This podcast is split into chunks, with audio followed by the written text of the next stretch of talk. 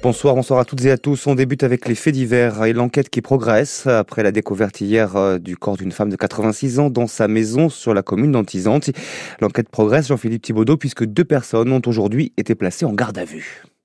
Une information confirmée par le parquet de Bastia qui indique que deux personnes, dont le fils de la victime, ont été placées en garde à vue suite à cet homicide. On se dirigerait vraisemblablement donc vers un drame familial dans cette triste affaire où, pour rappel, une femme âgée de 86 ans a été retrouvée morte hier à son domicile situé sur la commune d'Antizante. À l'heure actuelle, les circonstances exactes du décès de la victime et l'origine de ses blessures demeurent incertaines. Si pendant un temps l'hypothèse d'un décès par balle a été évoquée, les premiers éléments de l'enquête ne permettent pas de déterminer avec certitude les causes du décès et le parquet de Bastia précise qu'il faudra attendre des examens médicaux supplémentaires et en particulier l'autopsie qui devrait avoir lieu dans les prochains jours. L'audition des deux personnes placées en garde à vue dont le fils de la victime devrait permettre d'y voir un peu plus clair, notamment autour des conditions et du mobile de cet homicide, des gardes à vue qui prendront fin demain et qui permettront au parquet de Bastia de prendre une orientation sur ce dossier. On passe à la politique et une première réaction au propos du ministre de l'Intérieur d'encore ce matin aujourd'hui, la colère de Jean Biancoucci, le président du groupe Siga de la majorité territoriale à l'Assemblée de Corse juge inacceptable tant sur la forme que sur le fond les déclarations de Gérald Darmanin et notamment la méthode que le ministre veut imposer, méthode qui passe par le rendez-vous dîner Place Beauvau le 26 février prochain. Écoutez Jean Biancoucci, joint il y a quelques instants par Patrick Vinciquer.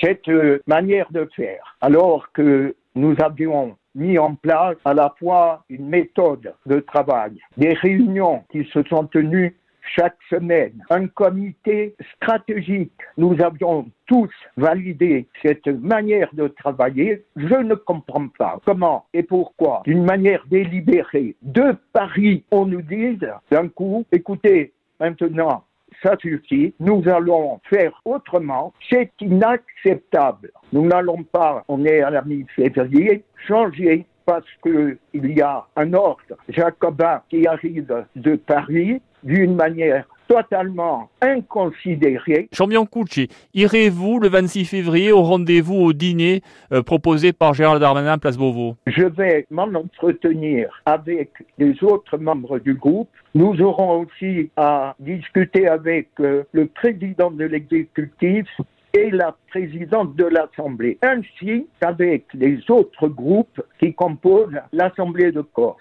Le format que nous avions choisi au départ reste pour nous le format à privilégier, fidèle à ce à quoi nous avons décidé tous ensemble et ce à quoi nous avons. Et puis autre réaction qui est tombée aujourd'hui, celle du maire de Bonifacio, Jean-Charles Orsouch. Il a balé dans notre camp, écrit-il. J'espère que nous aurons collectivement la capacité à nous montrer à la hauteur de l'enjeu. Mouvitar, en mauvaise posture. La société publique locale qui gère les transports en commun de la CAPA est dans une situation financière difficile, en déficit structurel depuis sa création. Elle a déjà dû être recapitalisée en 2019 et devra peut-être sans doute même l'être encore, euh, sinon sous peine de cesser toute activité dès le mois de juin prochain sécuritaire en attendant, est soumise à une procédure d'urgence par un commissaire au compte. Une assemblée générale s'est déroulée hier soir sans une partie des syndicats.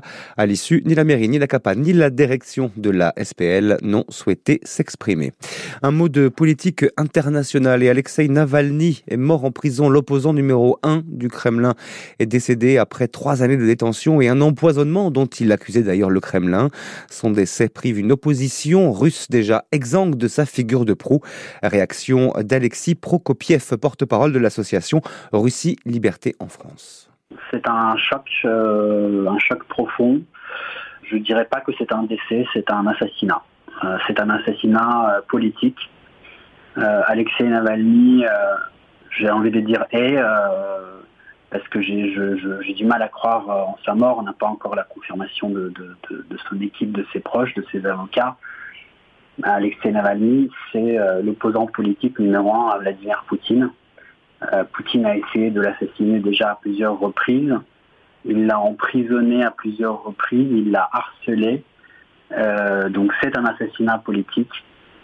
et Vladimir Poutine et tout son régime devront en payer le prix. Retour en Corse où en 2023 il y a eu 441 décrochages scolaires, un chiffre important qui met en lumière les problématiques auxquelles la jeunesse corse est confrontée, des problématiques de mobilité, des problèmes intrafamiliaux également ou un climat scolaire défavorable.